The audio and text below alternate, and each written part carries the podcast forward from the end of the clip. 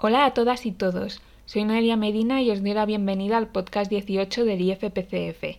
Esta semana hablaremos de un tema de actualidad desde el Departamento de Criminología. Nos centraremos en la polémica que hubo en torno al futuro estreno de una película de Netflix, para lo que contaremos de nuevo con Giancarlo. Y para finalizar, desde el Departamento de Antropología, dado que seguimos haciendo formación en Egipto, estaremos hablando de procesos de momificación. Antes de empezar, quería comentar que este es el último episodio de lo que podríamos llamar una primera temporada de este podcast, algo que, mm, para que engañarnos, ha sido un poco bastante experimental, ¿no? Y bueno, la semana que viene empezamos con un nuevo formato de podcast, este ya sí que más trabajado, y nos tendréis de forma quincenal, los lunes con total seguridad, y quizá algún lunes eh, más puntual si sucediese algo o cualquier cosa de actualidad, ¿no? O tuviésemos algo que contaros. Seguimos abiertos a propuestas para la nueva temporada, por cierto, y como ya hemos comentado en alguna ocasión, queremos abrir el espacio para que vosotros podáis colaborar, seáis alumnos, exalumnos, profesionales de otros medios o oyentes con un mensaje que dar que creáis relevante en este nuestro contexto.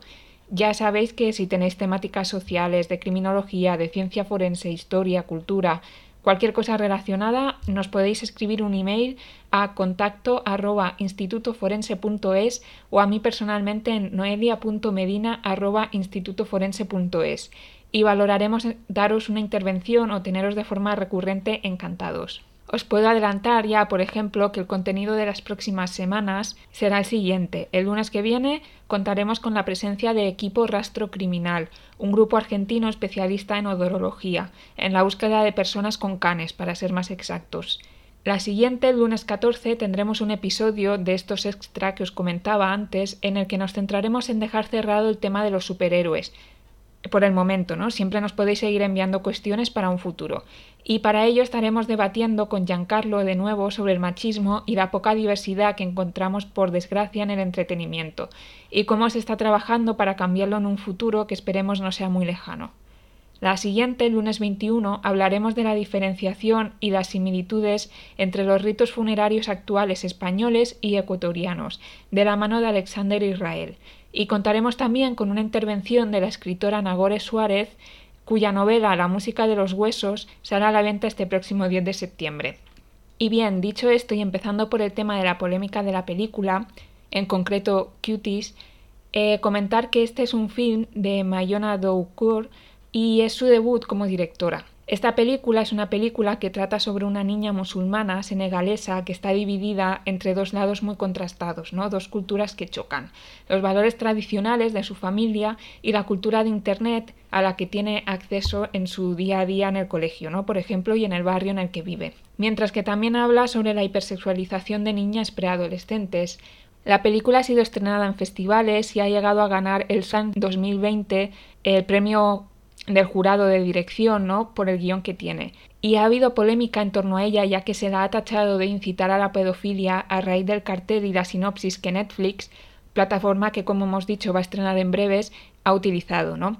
Aquí entrarían varios factores a comentar. Por un lado, si es lícito cancelar socialmente una directora y producción sin haberla visto, juzgando a un libro por su portada sin haberlo leído, ¿no? Diríamos directamente. Y por otro lado, hasta qué punto hablar de es hacer apología de. Hay que tener en cuenta también que no se puede negar que la curiosidad por la sensualidad nace a edades muy tempranas. Con 11 años de edad, la edad de las niñas de la película, ya se tienen referentes adultos y se tiene conciencia del desarrollo inminente del cuerpo, por lo que podríamos decir que está mal negarle a una niña que empieza a descubrir su sensualidad. Obviamente siempre habrá límites y tendremos que mirar el contexto. La película, por ejemplo, por lo que se ha podido ver en el tráiler, hace también una crítica a lo que sería la búsqueda del like fácil en Internet. Aquí ya entraría la diferenciación de si es una búsqueda de la sensualidad por empoderamiento, por autoestima y reconocimiento del propio ser de las niñas, o si por el contrario es una sensualidad autoimpuesta por la sociedad y una falta de autoestima que las llevaría a utilizar su cuerpo para la búsqueda del like fácil. También podemos hablar aquí de cómo Twitter es una red social que permite hacer eh, crítica social a gran escala desde cualquier lugar del mundo y de forma anónima y sin estar bien argumentada, ¿no? Pero bueno, dicho esto, vamos a debatir, como he comentado al principio con Giancarlo, que si nos, nos escuchasteis la semana pasada deciros que tiene un perfil similar al mío, es criminólogo y tiene conocimientos en torno a la creación de contenido, pero mientras yo estoy más enfocada, por decirlo de algún modo, hacia la divulgación, lo suyo sería más el entretenimiento. Y bueno, deciros también que en esta próxima temporada lo tendremos en alguna ocasión de forma recurrente, siempre que haya algún tema de actualidad así de entretenimiento sobre el cual él considere que pueda aportar algo, ¿no? Y bueno, lo tenemos ya por aquí. Hola, buenas. Y bueno, para empezar de algún modo, te lanzo así la pregunta directamente. Esta polémica que, bueno, la conoces, ¿no? Hemos estado hablando de ella. ¿Qué opinas? Eh, primero de todo, o sea, yo tardé en enterarme de esto. De hecho, vi varios, o sea, esto lo, vi por Twitter, esto lo sigo sobre todo por Twitter, y vi un tweet sobre ello, no le, no le tomé mucha atención, y luego vi que petó, o sea, petó literalmente esto. Eh, muy rápido, o sea, fue, fue muy rápido. Exacto, sí, sí, y la verdad es que sin, sin buscar mucho, yo ya vi que aquí había el típico problema que hay a veces con Twitter, que es que todo se magnifica muchísimo. Lo que pasa es que hay veces que sí que puedes entender la posición, porque lo que ha pasado ahora es que han cancelado totalmente todo lo que tiene relación, o sea, cuando, cuando petó, estaban cancelando todo, todo lo que tiene relación con la película. Sí, que estamos hablando que, que, al final es algo más que sale de Twitter, ¿no? O sea, se genera esta polémica en Twitter, pero al final da el salto a otras redes sociales y perjudica directamente a la película, por ejemplo, en, en, webs de críticas de cine, ¿no? En, Rotten Tomatoes, por ejemplo, o, similares, en las que el índice les ha bajado un montón. Sí, y de, de hecho, no, no, sé si hay gente que la haya visto. Eh, eh, pero el problema aquí. O sea, se ha estrenado en festivales de cine. Vale. Pero toda esta gente que está haciendo la crítica en Twitter, sobre todo, que decíamos, eh, no la ha visto. Ha visto una sinopsis y un cartel en, en, Netflix. Exacto, exacto. Es lo, que, es lo que te iba a decir, que es en plan. Esto pasa mmm, más a menudo de lo que me gustaría, uh -huh. que es que, se, eh, que hay gente que no tiene ni idea de lo que está pasando y se, y se, y se, y se apunta al carro. Y y, y, claro, ¿cuál, es el problema de esto? O sea, independientemente que ahora entraré, entraré en eso, en, entraré en si me parece legítimo hacer, o sea, que pasase lo que pasó sí. por, lo que, por, por, por, el cartel y por, y por la sinopsis, pero pasa, pasa esto, ¿no? Que eh, la gente se apunta al carro sin saber de qué está hablando. Exacto. Y esto, y esto, y esto en cuanto, o sea, ya te he dicho, yo he visto un tweet mm. y de repente unas horas después me quedé apretado y me da, y, y nada más entrar ya me daba la sensación de que había gente que no sabía de qué estaba hablando. Sí, es como que esto pasa mucho también, en plan, se está haciendo una crítica eh, feminista, ¿no? Entre comillas, hacia esto. Como es feminista, tiene que estar bien hecha la crítica. Es, exacto. Es y... como, o sea, me apunto al carro, en plan, si una persona se considera feminista y están criticando algo y le están poniendo la etiqueta de feminismo, pues va a ir a criticar eso. Exacto. Sin hacer y, quizá suerte, el ejercicio de, de pensar, de ¿no? Y de, y de reflexionar sobre, sobre, qué está pasando, sí. Sí, y de hecho, por suerte, sí que te podías encontrar, pero era, era muy poco porque, mm. de hecho, el hashtag Netflix pedófilo eh, fue trending topic, me parece. Sí, sí, sí. Pero es en plan que se veía al kilómetro que, no, que la gente no sabía de qué iba la peli. Y esto mm. es muy importante, porque por mucho que tú veas el, el cartel y por mucho que tú veas la sinopsis, eh, eso no, no es la peli. Claro. Y, que, y, yo lo pensé, y yo en su momento, yo no sabía nada de la peli, yo no sabía nada, de la primera vez que la había oído, solo sabía, sabía que era francesa, eh, solo sabía eso, pero lo primero que pensé fue, o sea, están criticándolo por esto, o sea, porque era literalmente que la gente estaba diciendo, mirad la, el cartel, mirad la sinopsis, mm. y mi primer pensamiento fue, oye, ¿y no será que en la película coge, porque se ve que este baile, pues, tiene connotaciones un poco, pues, deba, debatibles, ¿vale? Sí, sí, sí, sí, Porque son niñas, porque al final son, son niñas, vale, sí, te quedo. Sí. Pero igual lo que intenta la peli es criticar esto. Lo que intenta es eh, coger eh, este, este, fenómeno y ponerlo en el foco de atención para, no, no, no para alzarlo, sino para. Claro, se, se, obvió, o sea, estamos hablando de que en las primeras críticas se obvió que la directora y la guionista es, es una mujer, ¿no? Eso para empezar. Totalmente. Que ha sido una persona que es de un colectivo que es excluido, ¿no? Socialmente, que tiene esta mochila detrás. Y que su película es una crítica una crítica social, ¿no? Al fin y al cabo, un intento de acabar con esta diferenciación de, de, o sea, de mundos en el que viven tanto niñas que están siendo criadas de una forma muy liberal con niñas que están siendo criadas de, de una forma muy sobreprotectora. O sea, dos culturas que son muy chocantes entre ellas, ¿no? La, las, las enfrenta. Sí, y de, hecho me parece, me parece una premisa y, y, una idea muy buena de la que se tendrían que hacer más cosas, de la que tendrían que salir más películas y más series, y... pero el problema es, el problema es ese, que es que no, quiero decir, lo acabo de buscar Eh, y, Sí, y sigue, y sigue habiendo gente que está hablando de ello negativamente. Hace 24 minutos una persona ha puesto que, que Cuties promueva el abuso infantil. Es- esta es una crítica que se le ha hecho también mucho y es el, el por qué han tenido que utilizar niñas ¿no? en la película, por qué no hacerla con adultas. Mm, Bueno, o sea, directamente, esto ya, a ver, opinión personal, eh, si lo haces con adultas estás cambiando el mensaje de la película. Exacto, y si es un fenómeno real que existe de verdad, Sí. que pasa con chic, con niñas, Sí, es que no, es que no tiene sentido, es que no tiene Mm. sentido. La, crea- la directora sí, quería representar esto, quería representar esto. De verdad, me parece que la reacción ah, esta vez, porque de hecho la directora tuvo que cerró su cuenta de Twitter, porque es que la habían cancelado además eh, muchísimo y, eh, y me parece me parece fatal. Porque luego entramos en- y luego ya entramos en el tema de qué fue lo que lo provocó, que fue el cartel y claro. la. Sí, o sea, es, Que estamos hablando de que es gente que estaba criticando una película incluso sin ver el tráiler. No, porque si Exacto. ves el tráiler, muchas de estas críticas que se le han hecho quedan sin fundamento, ¿no? Viendo el tráiler, porque ya estás viendo que la película va más allá y que no es una película que consista en ver a niñas eh, bailando sexualmente, ¿no? Que este ya sería otro tema. Exacto. Sobre todo, eh, o sea, es literalmente criticar un libro por su portada. Sí, es que sí, literalmente. Y bueno, a mí me parece fatal. Y, y bueno, y luego entrando en el tema de, de- del cartel, o sea, el cartel solo, Sí, yo creo que no hubiese pasado nada, porque tampoco, o sea, sí son niñas, pero al final se ve que están en un contexto en el que están bailando. Y si no sabes del tema, pueden estar bailando cualquier cosa.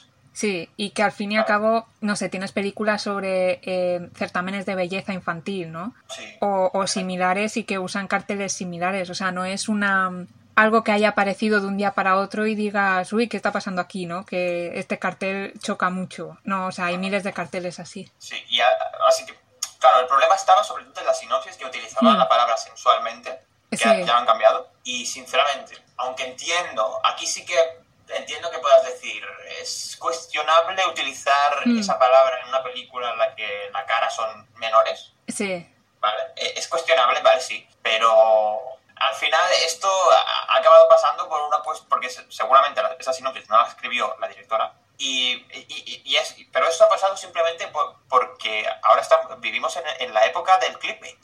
Sí, Vivimos en la época sí, en la que vas a ir a ver aquello que llame más. Y, una, y la palabra sexualmente llama que flipas. Así que, vale, sí, está mal, pero es que lo hemos provocado nosotros. O sea, las redes lo han provocado. El Que- Internet. sí, que no, es no es un problema único de esta sinopsis en concreto. O sea, miles de sinopsis son así, ¿no? Y buscan usar la palabra que sepa que va a atraer a la gente, que va a enganchar a leerla y a ver la película. Exacto, que vale, sí, te puedo, te puedo Sí. entender que, que digas, "Mm, está mal, vale. Sí, o sea, es- es- que está mal, yo creo que estamos como todos de acuerdo, ¿no? Que está mal. Sí, sí, sí, o sea, que se entiende. Y que habría que cambiarlo. Pero claro, o sea, la reacción de cancelar una película porque tenga una mala sinopsis, en el sentido de, de mala éticamente, ¿no? Y, y que, y que eso llegue a, a ser una perversión de todo el mensaje de la peli. Es que Mm. Claro. me parece... Además que es como, vale, usaron la palabra sensualmente, pero mm, no es malo que en una película quieran mostrar esto. Por ejemplo, si tú haces una película sobre el narcotráfico y tienes eh, menores que están implicados en la, en la red de narcotráfico, ¿no? O sea, esto se ha visto mucho, niños camello o niños que trafican o, o que eh, niños que matan a adultos, ¿no? Por el factor sorpresa. Si tú tienes una película que representa esto, por ejemplo, esto lo tienes que poner en la sinopsis. Claro, y además podría haber perfectamente una, una película que tratase sobre esto. Sí, Y yo no lo para nada. no, la- las hay, o sea, ahora mismo no te sé decir título, pero yo he visto, esto se ha, tra- esto se ha llevado al cine. O niños drogodependientes, o sea, hay mucho cine eh, que hace crítica social sobre abuso de menores. Y no vas a poner en la sinopsis, no vas a obviar, o sea, si hay una menor que es abusada en la película, lo vas a poner. Y obviamente sabemos que esa actriz, esa niña, no ha sido abusada en la película. Claro, y claro, aquí... Por eso, por eso digo que no... Me parece muy mal que se haya abierto este debate de esa manera. Es que... es que no hay mucho más que decir, ¿no? O sea, Exacto. Nuestra visión como criminólogos, quizás, y para resumirlo un poco, sería que, que hay sinopsis y portadas, ¿no? Que están mal hechas y que hay que trabajar esto e intentar que cada vez todo sea lo más ético posible, ¿no? Pero que una película tenga una sinopsis en la que hay algo cuestionable o una portada, ¿no? Eh, no convierte directamente la película en una mala película, en algo cancelable, ¿no? Exacto, no, no, no quiere decir que sea una apología de... Claro, también, también es eso. Tratar un tema no es eh, hacer apología de tal tema. Es como si decimos que cancelamos eh, Breaking Bad porque se ve el consumo de drogas o, fomenta el abandono escolar, ¿no? Puede ser para criticar, puede ser simplemente mm. para mostrar y puede ser simplemente, es que me parece muy lícito que se utilice se instrumentalice eh, eh, este, este tipo de, conceptos para, para, contar otra historia. Es que es, es mm. ilícito al menos en mi opinión. Que luego ya otra polémica sería si está bien que las niñas pequeñas bailen sensualmente, ¿no? A ver, aquí yo os diría que es que esto es una realidad, o sea, no es algo que se esté haciendo expresamente para esta película, ¿no? O sea, estamos hablando de que hoy en día hay campeonatos de, de danza urbana y de este tipo de bailes que hay menores, hay niñas de 5 años que están compitiendo ¿no? en esto. Y ya no solo danza, o sea, la rítmica también se podría considerar muy sensual o, incluso el ballet clásico. Porque se pueda considerar sensual, eh, vamos a hacer que las niñas no bailen si a ellas les gusta. Es como estas personas que decían que Cuties, por ejemplo, la película era contenido para pedófilos, ¿no? Que le estabas dando el contenido directamente a un pedófilo. Un pedófilo, si quiere contenido, lo va a encontrar en cualquier película. Sí, sí, sí. sí, eh, eh, No, es que estaba pensando que que, ya entramos en cuestión de... ¿Hace la diferencia? Quiero decir, claro. pon que sí, pon que sí. Hmm. No hace la diferencia. Y de hecho, también lo que importa mucho, ya entramos en un tema de el artista que está, que está utilizando el, el baile, este baile, sí. ¿qué es lo que pretende? Por mucho que sí, vale, sí, es sensual, pero ¿qué es lo que pretende? ¿Qué es lo que quiere hacer? Está, eh, es, al, fin, es, al final es una persona que se gana la vida con ello, es posible que esté poniendo el 200% de su alma en en algo totalmente que no tiene nada que ver. Hmm. Lo utiliza así, pero no tiene nada que ver. Y estamos, y entonces al pasar todo esto de, cancelar a, la directora, estamos haciendo, estamos directamente dañándola de una manera que ni os imagináis. Quiero decir, eh, eh, quiero decir, yo creo que ella lo ha pasado fatal. Sí, sí, sí. Y esto que decías de cancelar al artista, ya no solo cancelar en la producción de esta película, yo creo que se ha llegado como a cancelar el hecho de que niñas bailen. O sea, yo me pongo, por ejemplo, en el papel de una niña de 10 años que ahora, por ejemplo, esté compitiendo, que esté formándose en danza, ¿no? En danza urbana, como es el caso de la película, y le está llegando un mensaje que es que si bailas así, te van a mirar. Exacto, sí, exacto. O sea, no bailes así porque en el público no sabes si hay un pedófilo, si hay un pederasta. Exacto, es como, claro, es como que te dicen, te dicen que está mal que te gusta jugar al voleibol o que te gusta jugar a, la petanca. Es que mm no tiene sentido, no tiene Y, bueno, al final, la polémica puede estar, pero obviamente no se ha llegado a ese punto de, debatible, de gris. No, es como, porque por ejemplo esto me recuerda mucho a, la polémica de las lolis en el anime que ha habido, que las Naciones Unidas han querido eh, censurar un montón de obras porque tenían niñas pequeñas eh, en su... Eh, un poco sexualizadas, ¿no? Pero... Exacto, sí, pero en, en aquel caso incluso puedes llegar a, ver que igual no es tan malo. Pero es que en este caso e, e, es, es muy claro que no hay, no hay ninguna mala intención desde ninguna Claro, es como, o sea, hay matices. O sea, obviamente no vas a coger a una niña de, de 10 años, eh, la vas a vestir con poca ropa y la vas a poner a bailar encima de una mesa rodeada de hombres, ¿no? Eso todos vemos que está mal, pero eh, tener un grupo de niñas de 10 años compitiendo en este tipo, en, baile que puede ser catalogado de sensual, ¿no? Ante un público que no ha ido ahí para eso, que ha ido a, ver bailar, o sea, a ver bailar en el sentido de arte. O sea, no sé si me explico, el público que va a estos tipos de campeonatos no va allí buscando ver, buscando la excitación, ¿no? No es voy a ir allí a ver a niñas bailando. No, no, por eso, es que es incluso cae en la paradoja de no tenía esta intención, sí. pero tú estás haciendo que tenga esta intención. Exacto, quienes, quienes están involucrados piensen que sí. Claro. Piensen que pueden. Y entonces eh, estás pervirtiendo totalmente la intención mm. de, todos los artistas que estaban detrás de, la obra. Y me parece fatal, me parece fatal. Sí. Que es como lo que decías también de las lolis, o sea, detrás de, de una loli al final hay un artista, hay una intención. Sí, sí, exacto. Es más debatible porque eh, el hecho de que sean dibujos, los límites son mucho más borrosos. Porque no es, un, no, es un niño de verdad, así que hay gente que, se pasa de un lado a otro, ¿verdad? Y, de, y de, hecho, igual tu intención no es ni siquiera. Hmm. Es, simplemente. O sea, lo utilizas para expresar otra cosa. Hmm. Es, que, es, que, puede ser totalmente. Puede ser perfectamente. Que al final, o sea, el mensaje que queremos dar es que siempre hay que mirar el contexto en el que está pasando esto. Sí, muy importante.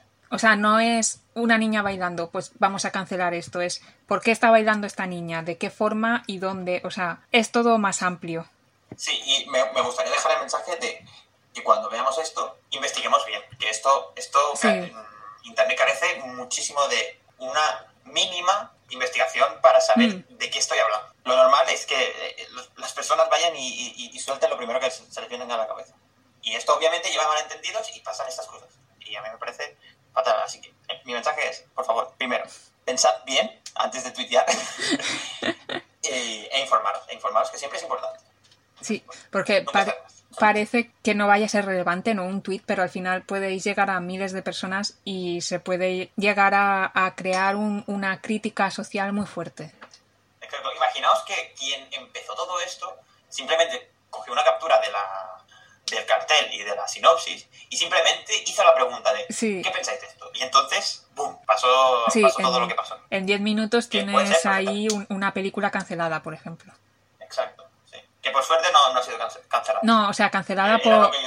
Cancelada a nivel social. Sí, sí, no, claro, claro, pero sí, podría haber sido perfectamente. Sí, totalmente, o sea. Las mm. acciones bajando, la gente suscribiéndose por esa tontería. Ha habido un movimiento de. O sea, ha habido un movimiento de personas que han cancelado su suscripción a Netflix por no querer apoyar Netflix por esto, ¿no? Por este hecho. Y al final Netflix, no podemos olvidar de que como productora, por ejemplo, ha hecho mucho bien, ha visibilizado eh, muchas causas. Sí. Sí, y de hecho tiene cine fuera de Hollywood hmm. muy bueno. Sí, sí, sí. eso me encanta. sí. sí. Y, y, y, y, claro, lo que te digo, o sea, yo cuando pasó todo esto, fue lo que pensé. La gente se va a empezar a descubrir y ya verás, van a cancelar la película. Porque esto pasa, es que era el siguiente paso lógico de, de toda esta ilógica que había. Totalmente. Y no sé, ¿lo dejamos aquí? Sí, sí. a mí me parece bien, a mí me parece bien. Sí, sí. y, y nada, gracias por haber venido una vez más. No, gracias a ti. Me, me encanta Y espero que si, si surgen dudas sobre esto, em, yo estoy disponible. Las redes sociales, por si nos tenéis que contactar, os recuerdo que son arroba IFPCF, las del centro, y personalmente a mí me tenéis como Noelia Metsa, M-E-D-S-A, y a Giancarlo como arroba J barra baja 235 barra baja MRTZ. Y para cerrar el podcast os dejo con Ricardo, que esta semana os trae una sección sobre momificaciones. Vamos a entrar muy por encima sobre qué es una modificación en relación con la alteración de descomposición humana y va a servir un poco de entrada a lo que vamos a ver en, en podcasts posteriores en los que eh, hablaremos un poco sobre algunos tipos de momificación concretas, tanto naturales como artificiales.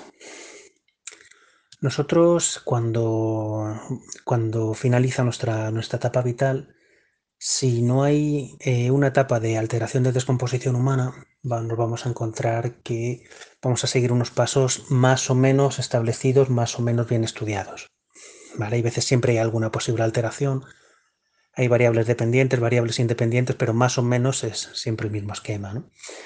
Momento en el que nacemos, el cerebro deja de emitir eh, información, emitir y recibir información, y como resultado, pues se da lo que se conoce como muerte cerebral que puede ocurrir que algunas células de carácter autónomo todavía funcionen siempre y cuando mantengan una temperatura correcta, mantengan alimento en forma de trifosfato de adenosina y tengan agua suficiente pues, para poder mantenerse como tal.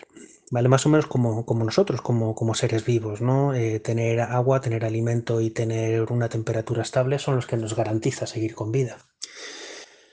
Entonces ocurre que eh, una vez que ha finalizado la, vida propiamente dicha, eh, suceden una serie de fases. ¿vale? La fase fresca, que sería la primera, en la que tenemos esos procesos, la triada mortal, ¿no? que, se conoce, que se conoce ampliamente.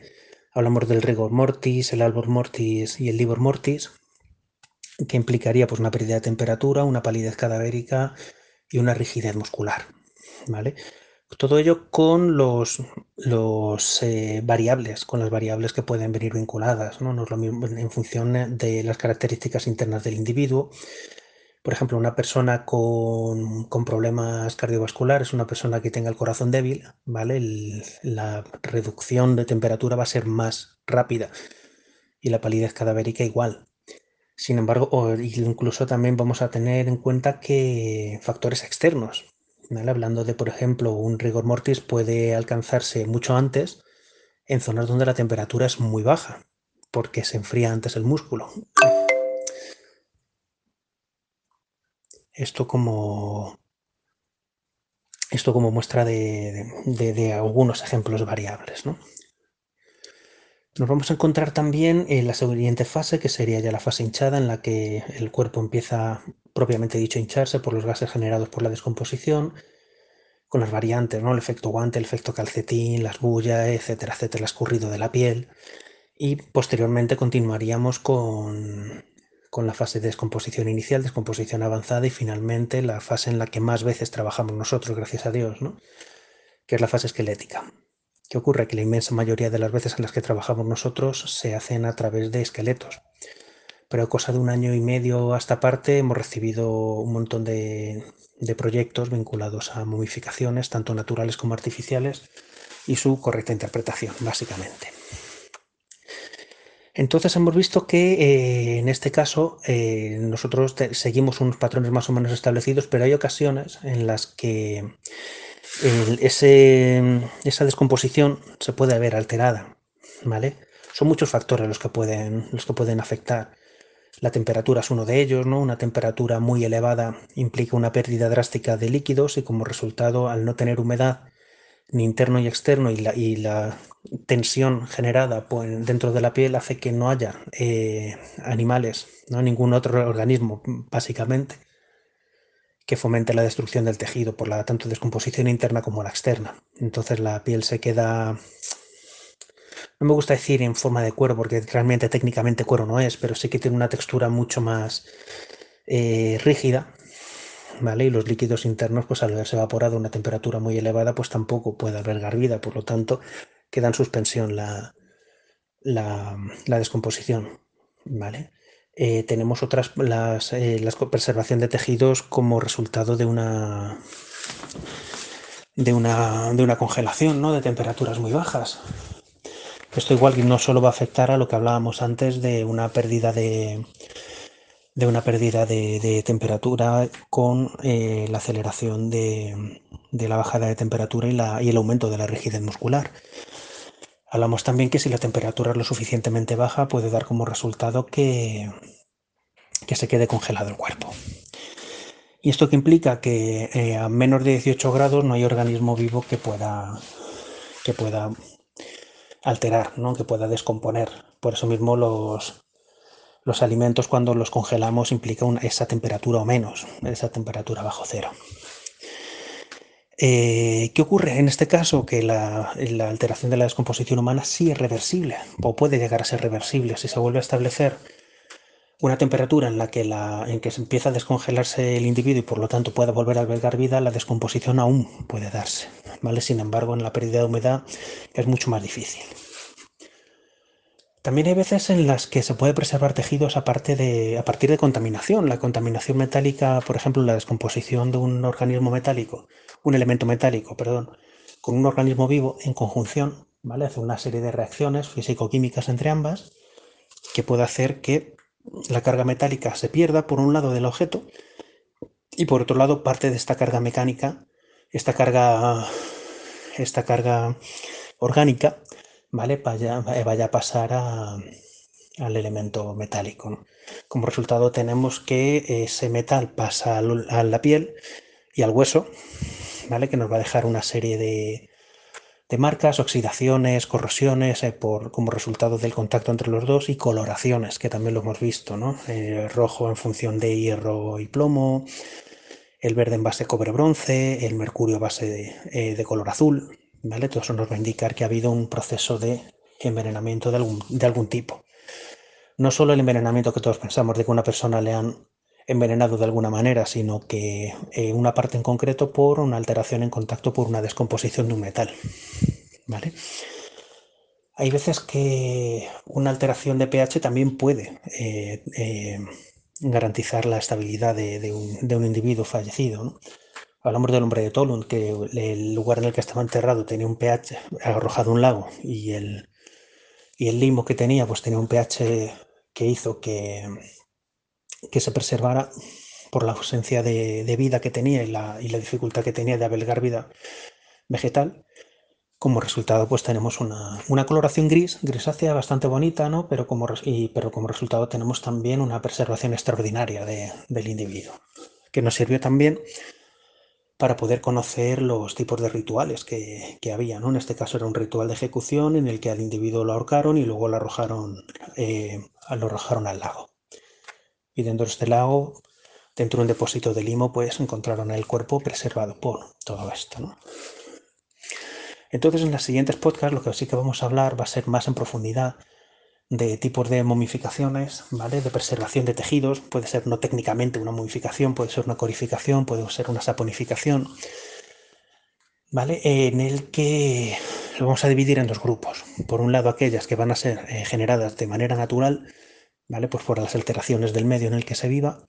Hablamos de temperaturas muy elevadas, temperaturas muy bajas, suelo eh, con un pH que favorezca la preservación de tejidos y también aquellas que están vinculadas al ritual del individuo, como las modificaciones egipcias, por ejemplo, que son quizá las más famosas de todas, en la que se garantiza mediante un ritual la preservación de tejidos. Entonces, eh, la siguiente comenzaremos hablando sobre aquellas modificaciones naturales y en de qué manera en que nos tenemos que fijar, en cuáles son los patrones más habituales a la hora de poder, de poder generarse de manera natural. Y con esto terminamos el podcast. Si tenéis alguna duda, ya sea de esto último o de cualquier tema tratado anteriormente, nos la podéis hacer llegar mediante nuestras redes sociales. Nos encontraréis como arroba IFPCF en Instagram y Twitter y como Instituto de Formación Profesional en Ciencias Forenses en Facebook. De igual manera, podéis contactarnos mediante los mails del profesorado que tenéis disponibles en los planes docentes en nuestra web www.institutoforense.net el mío, como he comentado antes, es noelia.medina.institutoforense.es, por si lo necesitáis para cualquier cosa. O en el teléfono gratuito más 34 por ser un teléfono de España 980 20 86. Desde el centro les deseamos una feliz semana y volvemos el lunes que viene para hablar del machismo en las películas de superhéroes.